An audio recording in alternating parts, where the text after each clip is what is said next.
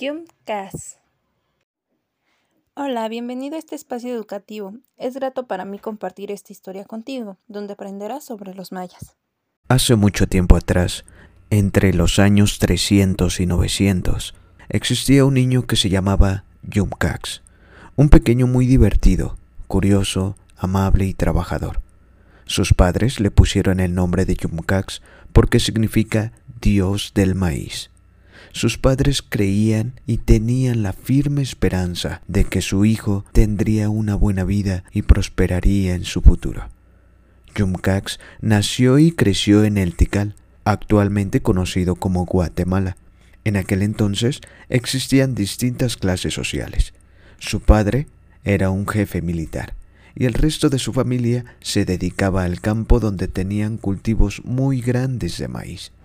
A Yumcax le enseñaron a trabajar en estos campos y se sorprendía día a día viendo cómo todo el maíz que sembraban salía del suelo y crecía, para después poder cosechar y comer junto a toda su familia.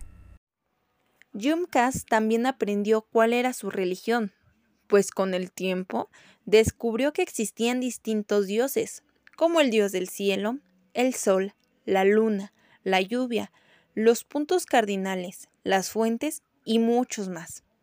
Y a pesar de que en algunas ocasiones a Yumkas se le olvidaban algunos dioses, él estaba feliz con su vida.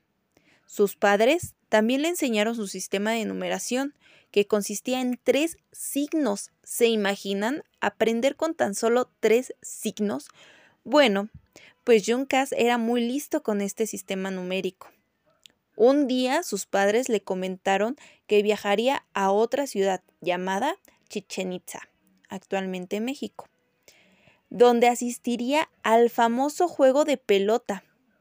Yumkas se emocionó mucho, pues a pesar de escuchar de este evento tan famoso, nunca había asistido a ninguno. La familia de Yumcax emprendió el viaje y en su llegada el pequeño niño quedó admirado con tan bella y grande arquitectura. Los templos y palacios hechos con piedra y cemento eran espléndidos. Veía cómo los comerciantes recibían cacao como monedas de pago por comida y a otros niños de su edad corriendo.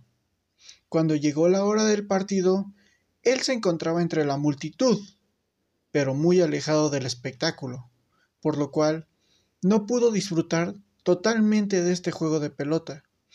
Al llegar a casa de sus familiares, que vivían en el Chichen Itza, Yumcax se veía molesto y no quería comer. Su madre se preocupó y se dio cuenta que esa molestia era por no disfrutar del espectáculo, por lo cual, entre su madre y su padre, decidieron hacer dibujos en la tierra contándole a su hijo con todos los detalles cómo se había desarrollado este grandioso juego de pelota.